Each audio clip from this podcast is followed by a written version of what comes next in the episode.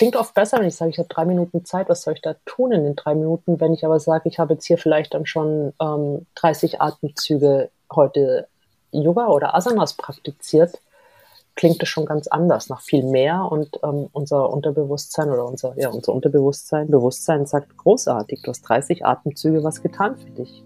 Und ich glaube, 30 Atemzüge kriegt man wirklich jeden Tag rein, kriegt ja. jeder rein. Herzlich willkommen bei Ananda. Das ist der Podcast von Yoga Aktuell. Ein Podcast für deine Glückseligkeit, für das Glück, das durch deinen Körper fließt, für den sinnlichen Genuss, der dich über den Körper hinausführt, mit Inspirationen für deine Yoga-Praxis auf der Matte, in der Küche, bei der Arbeit und in Beziehungen. Wir inspirieren dich mit Mikropraktiken, Gesprächen, Klängen, Worten und Interviews. Ich bin Julia Johansen und führe dich durch den Ananda Podcast. Hallo ihr Lieben, ich hoffe, ihr seid gut ins neue Jahr gestartet mit den astrologischen Konstellationen unserer letzten Episode, falls ihr das noch nicht gehört habt. Super spannend, der Astrologe Markus Jele erzählt etwas über die Konstellationen in diesem Jahr.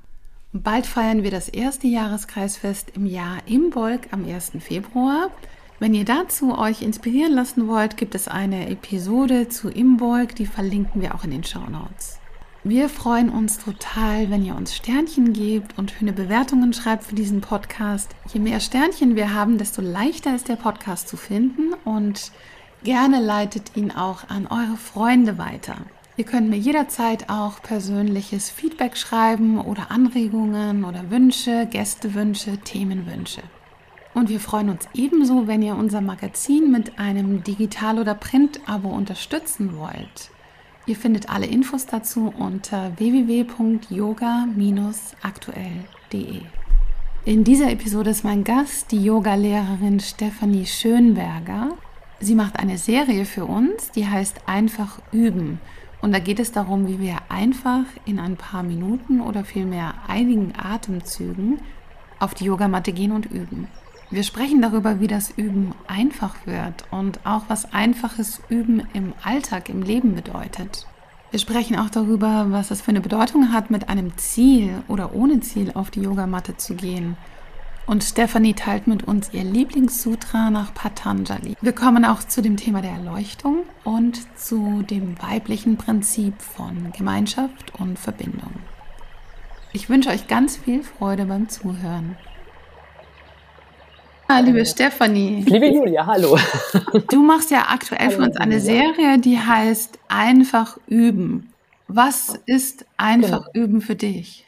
Einfach üben für mich umfasst tatsächlich mehrere Ebenen, was es jetzt gar nicht mehr so einfach macht, aber immer noch einfach ist tatsächlich. Also einfach üben zum einen diese Aufforderung, mach dir nicht so viele Gedanken, sondern fang einfach an. Also nicht, ähm, wie muss ich aussehen, was muss ich anhaben, ähm, sondern zu sagen, okay, ich übe, ich fange jetzt einfach an zu üben und wenn das nur drei Minuten sind, dass ich meine Arme hebe und senke oder dass ich einen Sonnengruß mache oder dass ich ein Pranayama mache oder vielleicht ein Mantra rezitiere. Das ist zum einen und dann ähm, aber auch zum anderen die Idee, dass es nicht immer so eine ausgefallene, komplizierte Praxis sein muss, die uns ja unter Umständen davon abhält, überhaupt erstmal auf die Matte zu gehen, weil wir denken, ähm, das kann ich nicht oder ich kann das nicht ohne Lehrerin oder ohne Lehrer, ähm, sondern dass es eine Praxis ist, ähm, die wirklich aus den Basic Asanas im Prinzip besteht, aus, aus, eine, einfach, aus einfachen Vorbeugen, einfachen Rückbeugen, einfachen Drehungen, die aber, ähm, wenn man sie gut äh, aneinander, aufeinander aufbaut oder aneinander reiht, eine komplette Praxis ergeben können. Also dass ich nicht nur irgendwie wahllos jetzt eine Rückbeuge, eine Vorbeuge mache, sondern wirklich eine komplette Praxis mache und ähm, das dritte einfach üben ist, schließt wir so ein bisschen an dieses erste an, an den ersten Punkt, dass ich mich auch von dem Gedanken löse, dass ich ähm, jedes Mal 60 Minuten oder 75 Minuten oder 90 Minuten praktizieren muss. Ist ja eine Zeit, die wir meistens im Alltag vielleicht einmal die Woche hinbekommen, aber sonst nicht, sondern dass ich auch eine komplette Praxis, also mit Pranayama, mit einer Schlussentspannung hinbekomme in, sagen wir mal, sieben Minuten.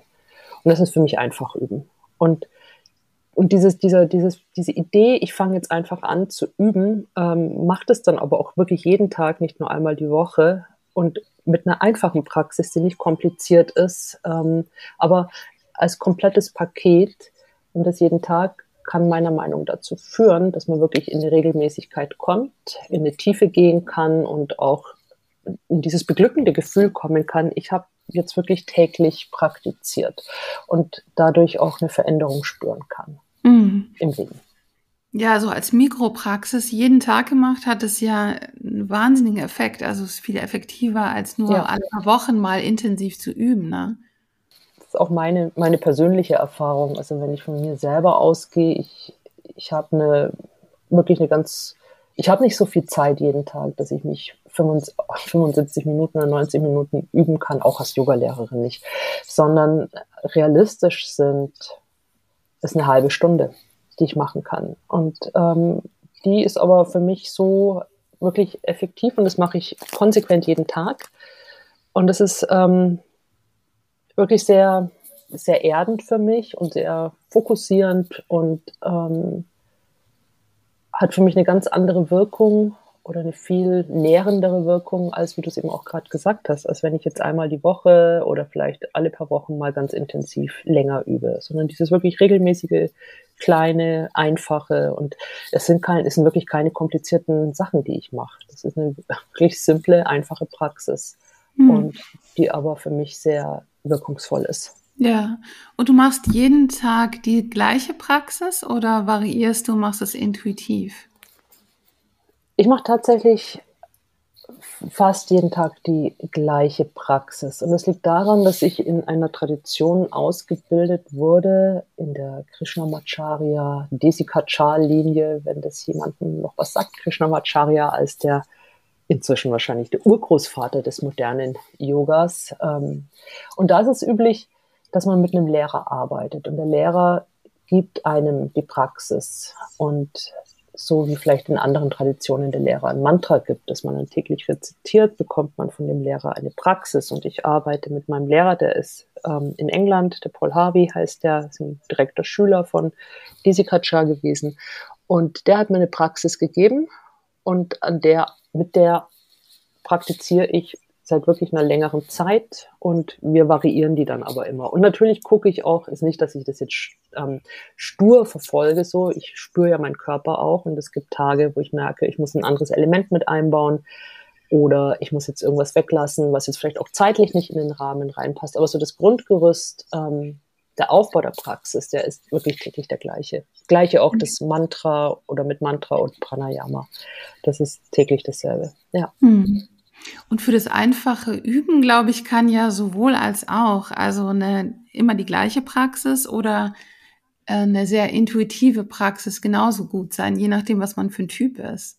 Also ich zum Beispiel mache das total intuitiv, auch hm. verbunden mit meinen Zyklen und Rhythmen und bin eher der Typ dafür. Kann, kann durchaus sein. Und ich finde da, kann, kann ich gut verstehen, was du meinst mit diesem ähm, jeden Tag das Gleiche. Und eigentlich ist es für so einen unruhigen Geist wie mich auch eine Herausforderung, in, in diesem täglich dem Gleichen ähm, etwas Erfüllendes zu finden und nicht zu sagen, oh Gott, ist mir langweilig und ähm, ich möchte jetzt lieber was anderes zu, zu machen, sondern ähm, mein, mein, ohne, ohne, über, ohne über meinen Körper zu gehen, sondern zu sagen, okay, ich guck mal, was passiert, wenn ich jetzt über eine längere Zeit wirklich täglich das Gleiche mache. Was passiert mit meinem Geist? Und für mich, ich habe für mich festgestellt, ähm, das hat was unglaublich Beruhigendes mhm. ähm, für meinen Geist, weil er weiß, auf was er sich einlässt jeden Tag. Es ist wie eine Routine, jeden, jeden Tag das Gleiche. Und das Spannende dann wird, dass aus dieser Routine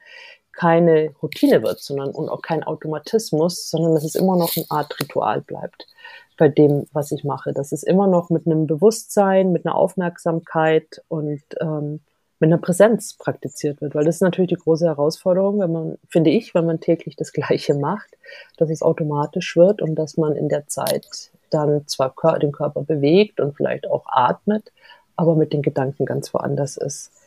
Und das ist für mich dann die große Herausforderung, zu sagen, okay, und jetzt bleib wieder mit dieser, bleib dabei, bleib mit deiner Aufmerksamkeit dabei. Und dann kann ich natürlich mit verschiedenen Elementen auch arbeiten, indem ich die Art und Weise, wie ich atme, verändere, indem ich den Atem verlängere, Atempausen mit einlege, praktisch meinem Geist wieder etwas gebe, meinem Unruhigen und vielleicht auch schon wieder Gelangweilten, der ihn bei Stange hält. Und das finde ich mhm. ganz spannend zu beobachten. Du hast es ja am Anfang schon gesagt, ein paar Punkte, wie das Üben wirklich einfach werden kann.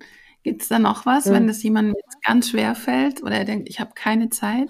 Ähm, genau diese Frage, ich habe, oder diese, wenn man sagt, man hat überhaupt keine Zeit und das glaube ich eben nicht. Also ich dachte auch immer, ich habe überhaupt keine Zeit, aber ähm, wir haben Dinge im Alltag, die wir jeden Tag machen. Wir stehen auf, wir putzen hoffentlich die Zähne, ähm, wir frühstücken vielleicht noch, wir ähm, kommen irgendwann auch wieder nach Hause, falls wir das Haus verlassen, um zu arbeiten. Ähm, und wir gehen irgendwann auch ins Bett und haben da auch nochmal und haben unsere Abendrituale in, und, und pflegen uns nochmal.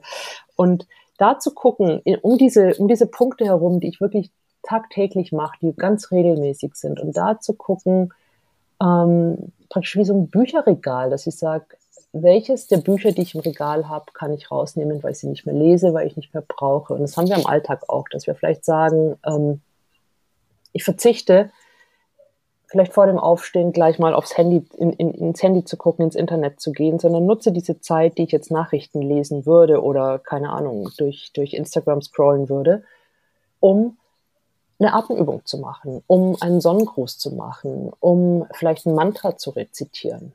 Und dann habe ich schon mal etwas getan. Das, also ich kann mich ja auch von, muss, oder ich darf mich auch von der Idee lösen, dass Yoga immer nur mit dem Körper, mit einer körperlichen Praxis verbunden ist auch ähm, bewusstes drei Atemzüge bewusst atmen oder, wie ich jetzt schon ein paar Mal gesagt habe, ein Mantra zu rezitieren oder vielleicht einfach nochmal drei Minuten still zu sitzen, ähm, bevor ich anfange, wirklich in den Tag zu gehen, kann eine ganz effektive Praxis sein und kann mir das Gefühl geben, okay, ich habe was getan, ich habe heute schon was getan für mich. Und unter Umständen finde ich diese Wirkung, die dadurch entsteht, so gut und so wohltuend, dass es mir leichter fällt, dem Ganzen auch noch mehr Raum einzuteilen. Und ich kann auch am Abend beispielsweise, wenn ich Zeit habe vor dem, vor dem Einschlafen, dann noch eine kurze Asana-Praxis machen. Ich muss ja nicht immer alles am Stück machen, sondern ich kann es ja auch splitten, dass ich sage, wie mache ich das? Dann habe ich vielleicht nachmittags Zeit, um, ähm, um eine kurze Sequenz zu machen und dann abends. Und was mir auch sehr geholfen hat, und das schreibe ich ja auch in dem Artikel, und das ist in dieser Tradition von Krishnamacharya und Desikachar, dass wir jetzt nicht in Minuten rechnen, sondern dass wir in Atemzügen rechnen. Es klingt oft besser, wenn ich sage, ich habe drei Minuten Zeit, was soll ich da tun in den drei Minuten? Wenn ich aber sage, ich habe jetzt hier vielleicht dann schon ähm, 30 Atemzüge heute Yoga oder Asanas praktiziert, klingt das schon ganz anders, nach viel mehr. Und ähm, unser Unterbewusstsein oder unser, ja, unser Unterbewusstsein, Bewusstsein sagt großartig, du hast 30 Atemzüge was getan für dich. Und ich glaube, 30 Atemzüge kriegt man wirklich jeden Tag rein, kriegt ja. jeder rein. Und was bedeutet für dich das einfache Üben, Üben außerhalb der Yogamatte?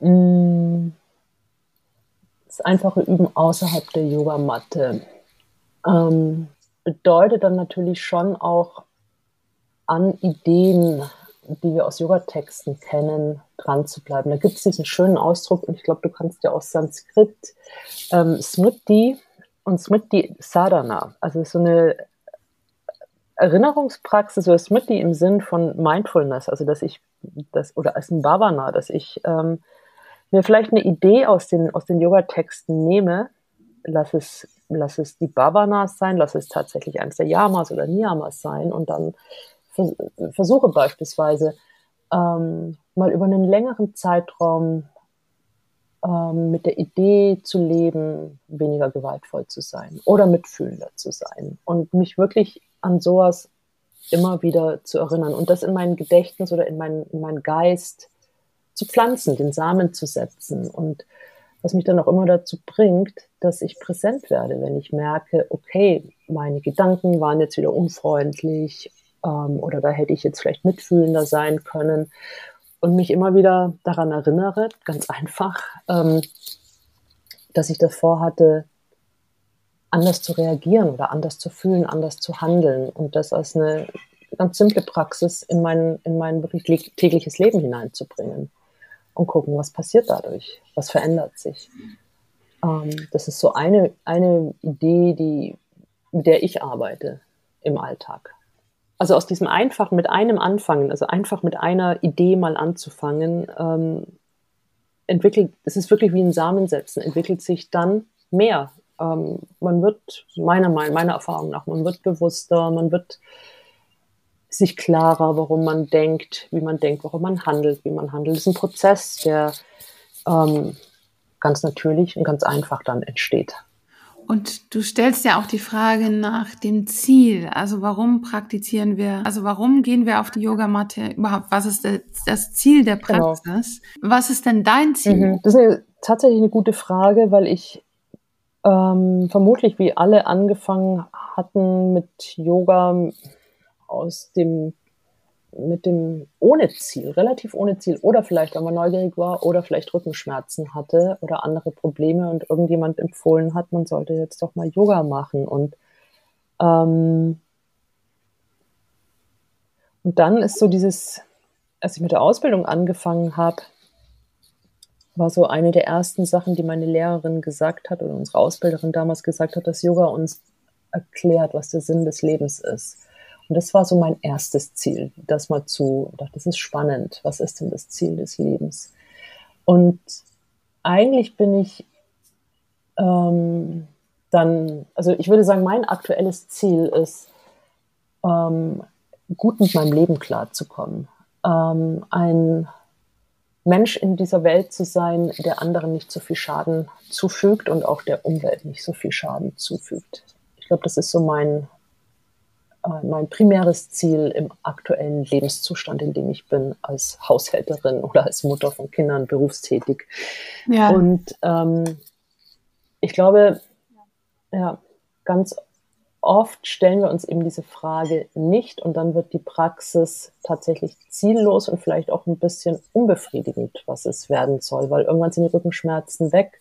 Und ich glaube auch oft, dass in den Ausbildungen wir gar nicht so geschult werden mit dieser Frage, die eine ganz elementare Frage war für die Yogis früher und die wenigen Yoginis früher. Was ist das Ziel? Und das Ziel ist ähm, die Transzendenz oder Transformation ähm, des Körpers. Also, dass ich entweder aussteige aus dem Kreislauf von Tod und Wiedergeburt oder ähm, meinen Körper so beherrsche, also nicht nur den grobstofflichen Körper, sondern auch den Geist mit so beherrsche, ähm, dass ich außergewöhnliche Fähigkeiten habe, dass ich das wirklich unter Kontrolle habe und dass ich ähm, ja, über Cities verfüge, die mir Macht im Leben geben, die mir aber auch vielleicht ähm, ja, ein gutes Leben ermöglichen. Und das finde ich, das sind schon Fragen, mit denen ich mich auch immer wieder beschäftige, wenn ich auf die Matte gehe. Ähm, was ist denn das aktuelle Ziel gerade? wo möchte ich langfristig auch hin mit meiner Praxis? Ähm, und das kann ich noch gar nicht so ganz final beantworten, wo, was jetzt das letzte Ziel ist, weil ich nicht weiß, für mich noch nicht final geklärt habe, ob ich jetzt zum Beispiel an diesen Kreislauf von Tod und Wiedergeburt glaube. Mhm. Oder nicht. Wäre zum Beispiel ein Ziel für dich die Erleuchtung, was auch immer die Erleuchtung dann für dich bedeutet? Genau, das ist dann die Frage, was bedeutet ja. Erleuchtung? Und auch das ist ja so, genau, was verstehen wir unter Erleuchtung? Also das sind so Fragen, finde ich, die auf dem Weg zu einem möglichen Ziel oder die auf dem Weg mit Yoga oder mit der Beschäftigung mit Yoga, finde ich, wunderbare Fragen sind, mit denen man sich kontemplativ beschäftigen kann. Was ist Erleuchtung? Mhm. Was bedeutet Erleuchtung für mich?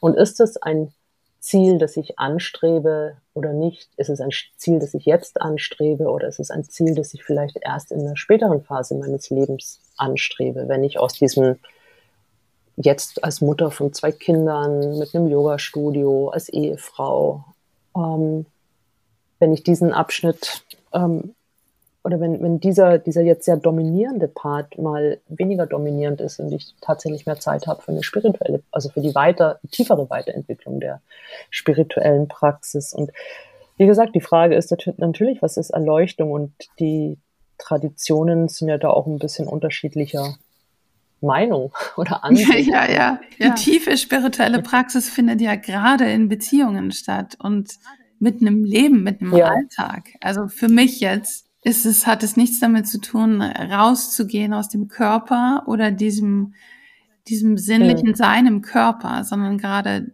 da findet die Praxis ja auch statt. Durch das Leben, den, das Spirituelle zu finden oder tiefer zu verstehen. Ja, wahrscheinlich ähm, gebe ich da total recht, dass, dass wir vor allem, ähm, dass wir uns glaube ich, immer auch klar werden müssen, von welcher spirituellen Erleuchtung reden wir? Reden wir jetzt von, oder wollen wir etwas erreichen, was in Texten steht oder beschrieben wird, die für Menschen geschrieben sind, die im Rückzug sind, die sich praktisch aus der Welt rausgenommen haben, weil sie ganz alleine irgendwo ohne Familie um sich herum, also letztlich Mönche oder Nonnen, ähm, in eine Erleuchtung, wie auch immer, was auch immer es ist, ob es jetzt eine Einheit mit einer Gottheit ist, ob es eine Einheitserfahrung mit einem höchsten Bewusstsein ist oder ob es ein Alleinsein des höchsten Bewusstseins ohne die Welt ist oder ob wir halt im Leben stehen und, und uns klarer wird, erleuchten im Sinn, uns wird etwas klarer und wir werden bewusster, uns geht ein Licht auf. Ähm, diese, eben wie du sagst, diese Verbindung miteinander, in dieser Verbindung miteinander, im Kontakt mit der Welt, in dem wir, in dem wir, in der wir nun mal sind und auch leben, ähm, dass wir das gut hinkriegen, dass wir das friedlich hinkriegen, ohne uns die Köpfe einzuschlagen, was ja leider viel zu häufig passiert, sondern dass da ein anderes Bewusstsein entsteht und dass wir dann eher so Ideen wie Friedfertigkeit, Mitgefühl leben als eine spirituelle Praxis oder aus einer ganz pragmatische Praxis, anstelle auf irgendein Ziel hinzuarbeiten, das nur, nur möglich ist, wenn wir nicht mehr in der Welt, wie wir sie kennen oder in diesem Umfeld, in dem wir sie kennen, leben. Und mhm. also ich weiß nicht, ob ich das möchte oder ob ich nicht lieber also mein im Moment würde ich sagen, ich bin lieber in der Welt und lerne und wachse mit der Welt und versuche in meinen Beziehungen mit der Welt, also das heißt mit Familie, mit Freunden, mit Kollegen, mit tatsächlich meiner Umwelt, mit meinen Mitlebewesen, die diese Welt ja beleben, ähm, in einer guten Beziehung zu sein, in einer friedlichen Beziehung sein, harmonisch zu sein und da vielleicht eher so diesen ähm, vedischen Gedanken lebe. Und das fand ich in, finde ich in manchen Texten sehr schön, wo es darum geht, dass man versucht, in Harmonie mit der Umwelt zu leben und dass man versucht, also wo Spiritualität auch bedeutet, eben in dieser Harmonie mit der Umwelt und dass man sagt, ähm, so eine ganz noble Aufgabe ist, ähm, sich gegenseitig zu unterstützen. Ja, mhm. ja, genau. Und das ist auch eher das weibliche Prinzip. Also ja, dieses Einssein mit allem, was, was auf dieser Erde ist, auch mit der Natur, mhm. mit, den, mhm. mit den Mitmenschen. Und das ist auch das, was wir gerade, glaube ich, sehr brauchen in unserer Zeit. Also mehr Miteinander als so ein egozentriertes, mhm. mhm. spirituelles Praktizieren. Aber das ist so manchmal die Gefahr, finde ich, in, in der Spiritualität, dass es sehr egozentriert ist und es geht um meine Erleuchtung, es geht mhm. um mein ähm, Weiterkommen und, und, und, und ich, ich, ich und anstelle zu sagen, was kann ich denn tun, damit das Wohlergehen aller unterstützt wird. Ja. Wie, kann, wie sollte mein Handeln aussehen, dass ich ähm, dazu beitrage, dass, es in, dass wir in Harmonie leben, dass, dass wirklich alle Wesen, wie wir es ja immer chanten so gerne, dass alle Wesen zu allen Zeiten, an allen Orten glücklich sind, glücklich und frei mhm. sind. Und ich glaube auch, dass das ein, ein wesentlich weiblicherer Ansatz ist. Also dieses, weißt du, die, wie du es auch sagst, so diese Verbindung miteinander. Und das finde ich ähm, vielleicht an der Sankhya-Philosophie so schön. Darum mag ich die wesentlich lieber als ähm, Advaita Vedanta, wo, wo davon ausgegangen wird, dass dieses weibliche Prinzip, die Natur, ähm, die Materie, die phänomenale Welt, dass das alles Illusion ist. Und Sankhya sagt, das ist Realität. Das ist alles echt. Und dass wir darüber sind wir ja miteinander verbunden, dass wir alle aus derselben Ursubstanz bestehen und ähm, uns nur ständig in irgendeiner anderen Form manifestieren. Aber letztlich das, was sich dieser Ursubstanz in irgendeiner Form antut, mache ich, tue ich mir immer selber an, weil ich mhm. darüber mit allem verbunden bin. Und das ist das weibliche, der weibliche Part auch. Also was, was in, die einen nennen das Shakti, die anderen ist die Prakriti, ähm, aber es ist der weibliche, das weibliche Prinzip. Ja. Und das leidet ganz häufig. Ja, ja, dieses, und, und dieses weibliche Prinzip, dieses weibliche Prinzip hat auch aber eine unglaubliche Kraft, Kraft, eine Schöpferkraft, eine heilende Kraft und mit der dürfen wir uns viel mehr verbinden, ist meine ja. Überzeugung. Also ja, ja, diese, diese, diese Schönheit auch zu sehen und nicht das abzulehnen, sondern diese, diese, wirklich diese Vielfalt zu sehen, sowohl das Fürchterliche als auch das, ganz Großartige, aber alles immer in Veränderung, es ist in Bewegung und, ähm, und es ist etwas, ja, was Großartiges, was aber viel mehr gelebt werden darf als eben nur dieser Rückzug und die Angst vor dem Leben. Und ich finde ja oft so diese, ähm, dieser das denke ich mir oft, wenn ich mit diesen Texten arbeite oder, oder die lese oder studiere, dass ich denke, hatten die nicht einfach eine furchtbare Angst vorm Leben? Natürlich ist das Leben oft unfair und grausam und ich meine, ich sitze hier in einer sehr privilegierten Position und kann da schön reden von, das Leben ist schön, ich möchte jetzt nicht, also in, in den ganzen Kriegsgebieten, wo man vielleicht eher sagt, das Leben ist furchtbar und dass dann die erste Lösung ist zu sagen, ich möchte da gar nicht mehr wiedergeboren werden, ich ziehe mich da raus und, und das steht so schön im, im Yoga Sutra, also bei Vyasa in einem Kommentar oder auch sogar bei Patanjali selbst schon drin, die Welt, die Welt, also selbst wenn, wenn wir eine Person haben oder ein Purusha befreit, also Purusha als diese Seele, diese Atman, dieses ewige Bewusstsein, auch wenn ein Purusha befreit ist, die Welt bleibt trotzdem existierend. Das heißt, ähm, ich kann mich zwar rausziehen, aber die Welt bleibt bestehen und ähm, es gibt eine Nachwelt nach mir und die möchte auch noch davon leben und irgendwo finde ich immer, wir haben auch eine Verantwortung, nicht nur für uns, sondern wirklich für alle. Und das ist für, für mich die spirituelle Praxis, da ja. so zu leben. Ja. ja. Du hast dich auch tief mit der Yoga-Philosophie beschäftigt und den Yoga-Sutras nach Patanjali. Mhm. Gibt es da mhm. ein Sutra, das mhm. dich besonders berührt? Und kannst du es beschreiben, auch wie es für dich in deiner Praxis als Frau lebendig wird? Weil es muss ja auch übersetzt werden in den weiblichen Körper, in das weibliche Sein. Mhm. Mhm. Uh, ich glaube, also zum einen jetzt weiblich oder männlich, ich glaube, ganz vieles aus, aus, dem, aus Patanjalis, aus dem Yoga Sutra, ähm, würde ich jetzt mal sagen, ist geschlechtsneutral. Weil wenn er beschreibt, wie der Geist funktioniert oder wie unsere Psyche funktioniert, ähm, ich glaube, da gibt es nicht so große Unterschiede. Also warum, was, warum uns etwas handeln lässt, warum wir Klischees, also diese nennen wir Störkräfte entwickeln, ähm, warum unser Geist unruhig wird, was die Frittis sind. Ich glaube, das ist bei allen gleich. Aber ein Sutra, das mich wirklich sehr berührt und auch beschäftigt, ähm, ich kann jetzt gar nicht sagen, es ist, glaube ich, im, das ist im zweiten Kapitel. Ich habe jetzt leider kein Yoga Sutra zur Hand, um das exakt sagen zu können. Ähm, doch, ich habe eins. Es raschelt jetzt so ein bisschen. Das mhm. ist zwei 2020 ähm, oder 2018 oder 2019. also in dem Bereich. Es geht darum, äh, da erklärt er nochmal, äh, erklärt er nochmal diese Idee, ähm, was ist die Aufgabe des Purushas und was ist die Aufgabe der Prakriti. Und da kommen wir dann doch ins Weibliche. Genau. Und er erklärt so diese Aufgabe, was, also aus was besteht die Prakriti und dann erklärt, also und die Prakriti als etwas, was gesehen wird, die Objekte, die gesehen werden, also diese Welt mit all ihren Phänomenen, die wir sehen, ähm, im Prinzip das Leben. Ähm, und die Aufgabe, sagt er, dieser Prakriti ist, dem Purusha Erfahrungen, den Purusha Erfahrungen machen zu lassen, sei es gute Erfahrungen, schlechte Erfahrungen oder ihn eben in die Freiheit zu führen. Ähm, das finde ich, erklärt für mich zum einen den Sinn des Lebens, wo ich sage, das Leben ist dafür da, dass die Purusha in mir, nennen wir die, lassen wir es die Seele sein. Also dass praktisch dieses, dieses Bewusstsein in mir, egal was ich tue, dass es die Prakriti ist, also dass diese, diese weibliche Kraft ist, die dem Purusha Erfahrungen bringt. Ähm, und sowohl dem Purusha in mir als auch jedem anderen Purusha in der Welt. In jedem Lebewesen ist ein eigenes Bewusstsein. Und alles, was ich tue, hinterlässt einen Eindruck, sowohl bei mir als auch bei den ähm, Purushas oder nennen wir es Atmans, in all den anderen Wesen. Das ist nicht nur Menschen, es sind Pflanzen, es sind ähm, Tiere, überall, wo Leben ist, wo ein Bewusstsein ist, durch mein Handeln. Und ähm, ich finde diese Idee so wahnsinnig schön zu sagen,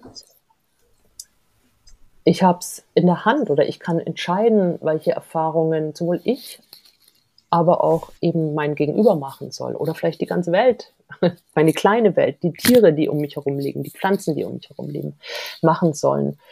Ähm, und das, mein Lehrer hat das gesagt neulich, das fand ich auch sehr schön, dass wir uns überlegen sollen, dass all unser Tun, also alles, was wir tun, wie ein Geschenk an diesen Atman oder Purusha sein sollte. Und das finde ich ein unglaublich schönes Bild und eine unglaublich schöne Idee, die mein Handeln immer wieder oder meinem Handeln immer wieder eine Motivation und einen Impuls gibt.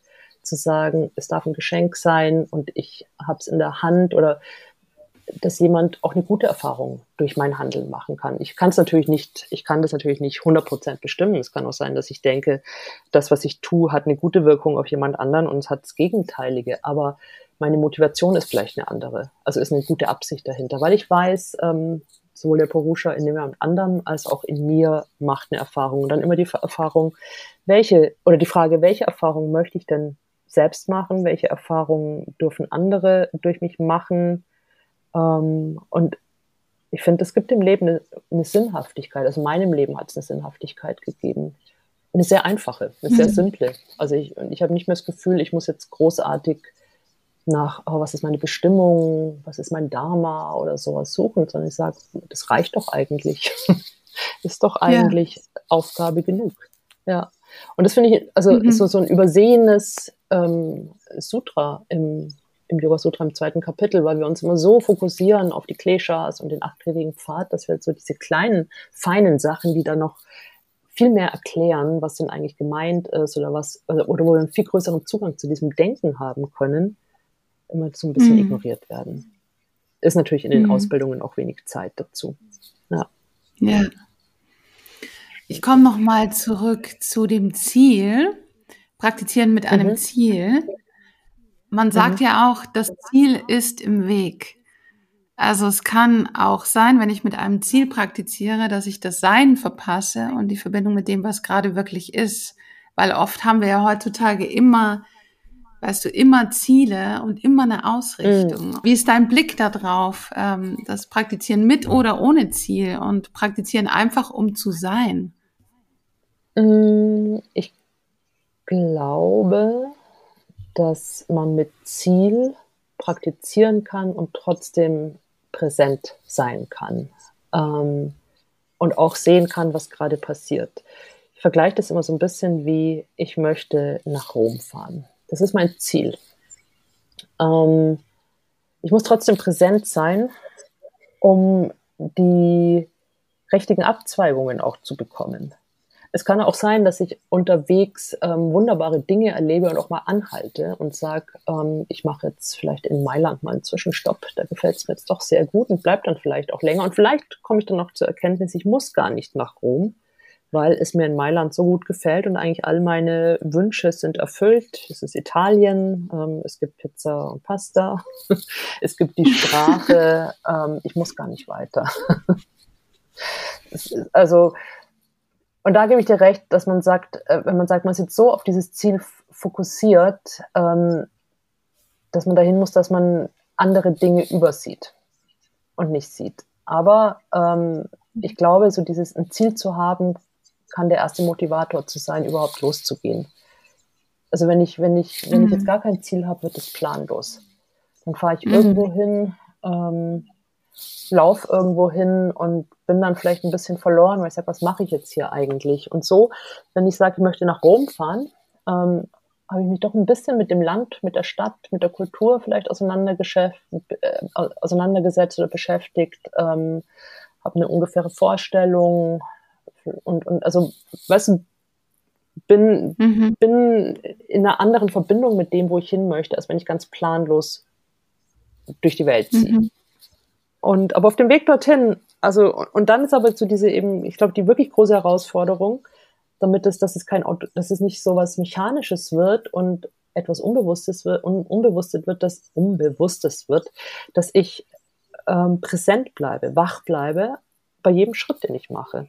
Weil es können ja auch Schlaglöcher unterwegs sein und dann falle ich rein und dann komme ich weder nach Mailand noch nach Rom. Blöd und bin verletzt. Mhm. Also also, in, also ja. ich glaube, die große Aufgabe ist wirklich in, in der Präsenz zu bleiben bei all dem, was ich tue. Das Ziel nicht aus den Augen zu verlieren, aber sich auch dem zu öffnen, was auf dem Weg kommt, weil das sind ja die mhm. Erfahrungen, die ich mache.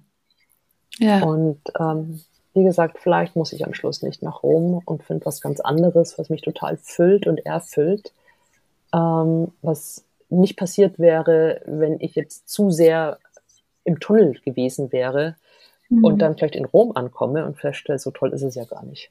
Jemand hat nur eine Minute Zeit für das einfache Üben und keine mhm. Yogamatte. Was ist die Praxis, die du empfehlst? Möchte der Asanas machen oder keine Asanas? Keine. Setz dich hin und mach drei tiefe Atemzüge.